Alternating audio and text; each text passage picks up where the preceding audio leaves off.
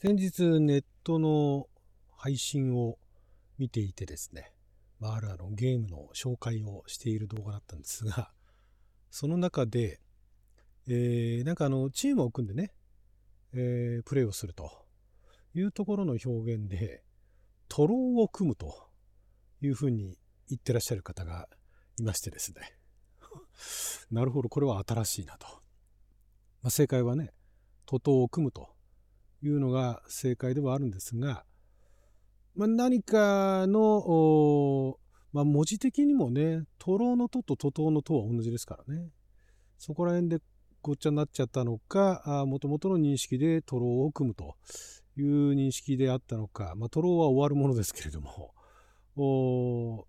そこでね、まあ、それを見てて思ったのが、まあ、これが90年代とかだったら、いや、それは徒党ですよ、と。いうふうにね、えー、指摘をするというのが、まあ、どちらかといえば、まあ、よく見られましたよね。なんか、御用でね、使ってる、えー、ホームページの文章だとか、掲示板の文章を見たら、正しくはこれですよ、みたいなね、ことを言う人がいて、で、言われた方も、あ、恥ずかしい、みたいな感じでね、あなんかあの間違って覚えてましたみたいな感じでやり取りするのが多かったんですが最近は結構この間違ったそもそも間違ったというかそもそもの意味ではない使われ方をするのがあまりにもその多いと。でネットでもね、えー、ネットのその何て言うんですか参加者も昔に比べてだいぶ増えましたからあまりにも多いものですからそれを指摘するとかえってまあ指摘する人もいますよいまだにあの X とかでね指摘するよりかはそこはむしろどういうふうに使ってるのかどういう意味で使ってるのかっていうのをもともとの意味を知っている人は、えー、そこはあの見逃すというか全く触れずに触れてもねあんまり意味ないと思うんですよ。意味ないって言っちゃあれだけどもそこでね「いや正しくはこれですよ」って言っても「ああそうなんですかへえ」で終わると思うんですよ。まあまあ中にはね「わあごめんなさいなんか恥ずかしい間違ってました」っていう人もいるかもしれないけれども多分ねもうほとんどの方がああ、そうですか、ありがとうで終わりで、で、結局また次からも同じように使ってると思うんで、それよりかは、今はもうそれを指摘するよりかは、その元々の意味を知っている人は、今、じゃあどういうふうに使われてるのかというのをしていた方が、その人がね、言わんとすることが何なのかっていうのを理解するのに役立つのではないかと。いうことで、たまたまあの最近またネットで2年前ぐらいのね、記事で、えー、実は意味を間違えている言葉20選というのがね、上がってたんで、それについてお話ししていきたいと思います。あなたの12分をちょっと拝借。こんにちは。ラジオ神の神ふみかつです。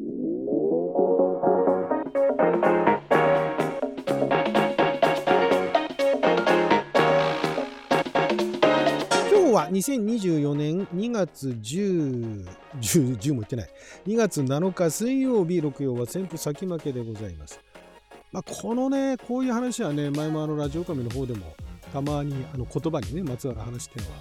よくしておりましたが、たまに、たまによくしていたっていうのはちょっと日本語おかしいですけどね。まあ、あの、前もお話ししたことあると思うんですが、性癖っていうね、えー、最近よく見かける なんでよく見かけるようになったのか分かんないんですが誰か使い始めたんでしょうね性癖っていうのがいわゆるあの性の癖と書いて性癖とでこれを性的な癖とまああの文字からね、えー、見て性的な癖というような意味で使う人がもう圧倒的に大多数を占めてるわけですよね。だからこういう性癖なんだ自分こういう性癖なんかなんで底辺みたいなね いう人が多いんでそもそもの性癖の意味を言ったところでうん多分それは変わらないしそもそもがの性格の偏りなんですよね。もともと持って生まれた性質の偏ったあ性格みたいなことを性癖というふうに言っていたんですけども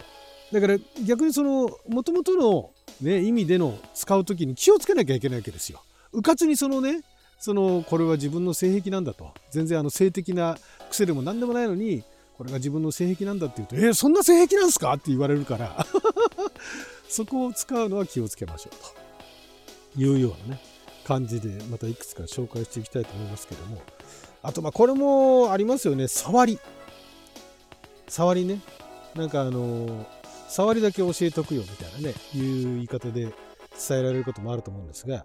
触りっていうのは、今だと圧倒的に大多数の人が何かお話の最初の部分、例えばだから、あのこの映画の作品の触りの部分だけどさとかこのドラマの触りの部分だけどさみたいな最初の方あとまあゲームのね触りの部分とかっていう言い方をするとその最初の部分のことをイメージしてなんでその触りっていうのを最初の部分でっていう風に使い始めたのかは知らないんですが今そういうイメージが圧倒的に多いんです。もともと触りっていうのは話の要点ですからね。だからざっとその全体の物語なりなんかあの物事だったりのそのあらすじっていうか要点を言うとっていうところがそれが触りだったんですよね。それが要点だったのがいつの間にかその最初の部分っていうところになっちゃってそこもこれもだからね気をつけなきゃいけないですね。触りの部分を教えるよって要点を教えたらえそんな最初なんですか？みたいな。感じに思われちゃうっていうね。このだからこのね難しいのが今その普及している圧倒的にその大多数の人たちが、えー、元の意味とは違う意味で使ってる方があのー、あまりにもその言葉だとかもともとのその単語が持つ言葉のニュアンスに、まあ、近くイメージしやすいっていうのもあるかもしれないんですけれどもそのもともとの意味をで使うと、えー、理解してもらえないだけではなく、えー、だから前後の話の前後でも察してもらえもせず、えー、違った方の最近そのね使われてる方の意味で解釈されてしまうっていうリスクがあるんですね。そこはねあこういうふうに捉えてるんだっていうのを知っておくと。元の元の言葉の意味を知ってる人は元の言葉の意味を主張するのではなく指摘するのではなくもともとはこういう意味だったんだけど今はこう使われてるみたいなねぐらいの感覚で捉えていただいた方がよろしいかと思います。古速なんかもそうですよね。古速っていうのは今だと卑怯だと古速な手を使いやがってって多分ね漫画とかそういったところから来てると思うんですよ。古速ってもともとねその場しのぎ一時しのぎのことですからね。一日しのぎでだから姑息な手を使いやがってっていうのはその場しのぎの適当なねその場をなんか、えー、しのぐだけのことを、えー、手段を使いやがってっていう意味で姑息な手を使いやがってだったのがそれが卑怯な手だからその一時しのぎのその手段が卑怯なんでしょうね。なんかすごい卑怯な手だったっていうところから多分あの姑息っていうのが卑怯というふうに思われてしまうようになったのかなと多分これはね私の個人的なあの感覚ですけれども漫画の影響で別に漫画ももともとは間違った意味で使ってなかったんだけれども読んでる方がそういうふうに捉えてしまってそこから派生して古速っていうのが卑怯っていうようなイメージになってしまったのではないかなと思います。であとはこれはね、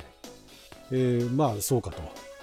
まあこれはこれは元の意味も私あんまり気にしてなかったんですが唐党ねえー、辛党甘党に対して辛党みたいなイ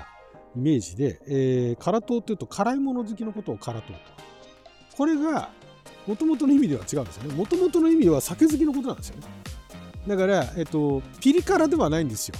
あのなんとかスコビルとかいう単位を使うような辛さじゃないんですよ。しょっぱい方なんですよ。だから酒のつまみみたいなもので、えー、そういうものをえー、甘党だとあの甘いお菓子じゃないけど口につまめるものかなんかをそのお酒飲む人はそのしょっぱいつまみが好きじゃないですか。それで辛党なんですよね。で辛党というのが酒好きであると。なんだけどもあの激辛ブームみたいなものがあのあったもんですから多分そこからね今辛党っていうのが辛いもの好きっていうまあでも辛党って言葉自体ももうあんまり使わないですかね。あとそうですね。えー、まあ、結構使われがちなのが、うーん、何がいいかな。えーとね、うがった見方、うがった見方もね、うがった見方、今だとひねくれた見方みたいなものが多いようなんですけども、もともとは本質を見抜く見方のことをうがった見方っていうんですね。でも、うがった見方自体があんまり会話の中に出てこないですかね。天地無用っていうのが、これがちょっとあそう捉えるかと思ったのが天地無用って引っ越しだとかなんかしてねであの段ボールに天地無用のあのシールとか貼ったことある方いらっしゃると思うんですがそういうことやったことある方だったら上下逆にしちゃダメだよという意味で天地無用っていうふうにね貼ってるのは分かると思うんですよ。でもあんまりそういう引っ越しだとかしたことがないああいうそういう段ボール箱にそういうの貼ったことがないっていう人は天地無用を上下逆にしてもいいっていうふうに捉えるらしいんですよ。こういう人がだから引っ越し業者さんにね、バイトかなんかで入ったら大変ですよね。あ、これ天地無用だからどっちでもいいんだみたいなね。捉えられちゃうと怖いですよね。天地無用そういうふうに捉えてんだとかね。あと、一姫二太郎。これももはや今あんま会話の中で出てこないと思うんですが、一姫二太郎はどういうイメージで捉えていらっしゃいますかね。一姫二太郎は1人目が、ね、あのお子さんが生まれて第1子が娘で第2子が息子のことを一姫に至らなわけですよ。でこれをこれもだからああなるほどなと思ったのが、えーと、娘が1人で息子が2人のことを一姫二太郎というふうに思ってる方がいらっしゃると。あまあなんかそれはわかるなと。じゃあうちはうちは二姫一太郎ですみたいなねいう言い方をするのかなというね。まあでもだったらだったで、まあ、それはそれはそれでいいんじゃないのとは思いますけどね。そういう言い方でね捉えてもいいんじゃないかなと、うん、まああの娘が娘が何人息子が何人みたいなんでその姫とね太郎を使うっていうのはそれは別にいいんじゃないかなと思うんですけども。だから今そういうふうに使われてるだからまあある意味合理的っちゃ合理的なのかもしれないですけれども合理的合理的とも違うか。そういう使い方をされてる方もいらっしゃるのでね、それを指摘するよりかはそういう意味で使ってんだなっていうふうに、えー、捉えるというふうにあの元の意味を知ってる方はね受けた方が今はよろしいんじゃないかなと思います。失笑ってのもそうですよね。小馬鹿にして笑うことを失笑だと思ってる人が今大半だと思うんですけども、こらえきれずに笑ってしまうことが失笑ですからね。失笑を買うっていうところがそういう、こらえきれずに笑われてしまうっていう失笑を買う。だからそこから多分小馬鹿にして笑うっていうところにつながってしまったのかなと。はい、ということで12分間の記者のお時間いただきありがとうございました。それではまた